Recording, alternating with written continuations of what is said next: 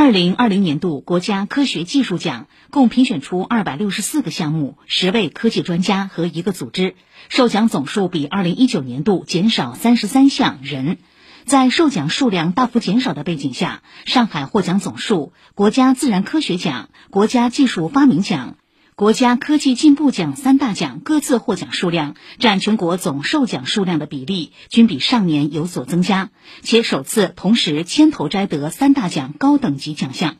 体现了上海科创策源功能硬实力和创新生态环境软实力。市科技奖励中心介绍，国家自然科学奖授予基础研究成果。二零零零年度至二零一九年度，国家自然科学奖一等奖仅授予十三项成果，而且有九年出现空缺。此次，复旦大学教授、中科院院士赵东元主持完成的有序介孔高分子和碳材料的创制和应用项目，摘得国家自然科学奖一等奖，可谓含金量十足。这是上海时隔十八年再获此殊荣。上海牵头获得的两项国家科技进步一等奖，上海联影医疗科技有限公司领先完成的高场磁共振医学影像设备自主研制与产业化项目，研制出首台国产 3.0T 磁共振整机产品，打破国外垄断，重构了高端医疗设备国际产业格局。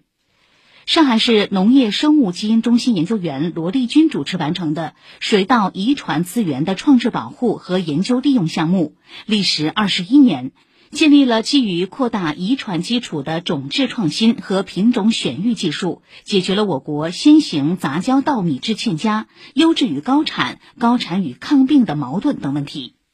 从基础科学到应用研究，从国家战略到社会民生，上海科学家取得的一批新成果，正引领多个领域逐步实现从跟踪迈向引领，从量的扩张迈向质的跃升。请听报道。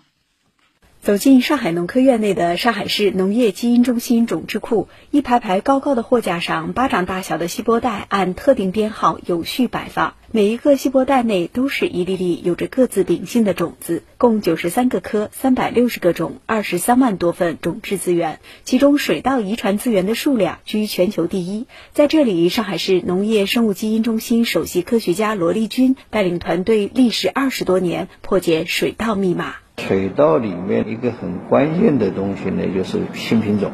它能够生产更多的粮食，或者说它的米质品质会更好，对病虫害的항性会增加，那么农药化肥使用量有减少。那么育成一个品种，它一个关键的东西啊，就是种子资源，所以品种对粮食安全的保障作用是很大的。通过对这些资源的共享利用，国内共育成了三百二十七个水稻新品种。仅既可以像水稻一样在水田节水栽培，又可以像小麦一样在旱地种植的节水抗旱稻系列品种就达二十九个。而原创上海的这些种子早已服务长三角地区及江西、湖南等多省，还走出国门，在“一带一路”国家相继开展了试种示范。集中优势力量，加快关键核心技术攻关突破。上海科学家还在高端医学影像设备自主创新上持续发力。长期以来，我国高场磁共振设备严重依赖进口。上海联影医疗科技通过十多年的多学科团队联合攻关，研制出我国首台 3.0T 磁共振系统，打破国际垄断。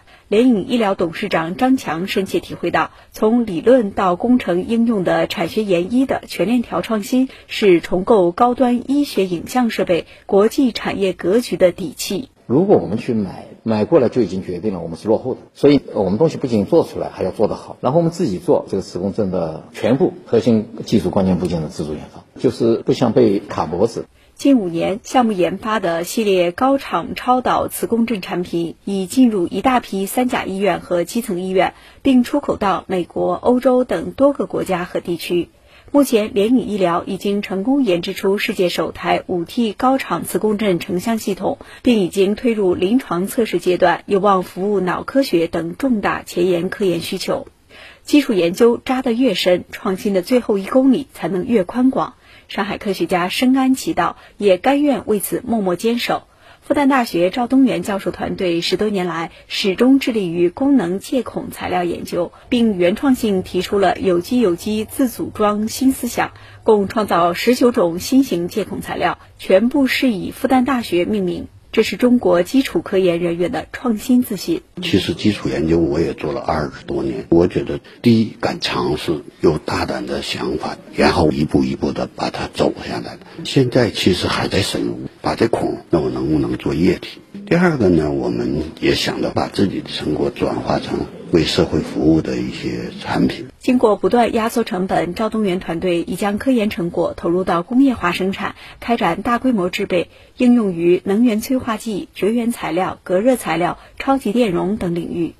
国家科技奖的闪亮成绩单是上海尊重原始创新、追求前沿科学、重视国际合作、呵护创新人才的一道缩影。近年来，一系列支持创新的政策接连落地。最近，上海又宣布将在部分高校和科研院所设立基础研究特区。正如市科委副主任朱启高所说，上海又在为下一次创新策源的起跳跨越蓄力。重点在探索非共识项目的遴选机制，实施项目专员制度，改革人才和成果评价的制度，建立容错机制等方面开展探索，加大力度推进原创性、引领性的科学研究。以上由记者李雪梅报道。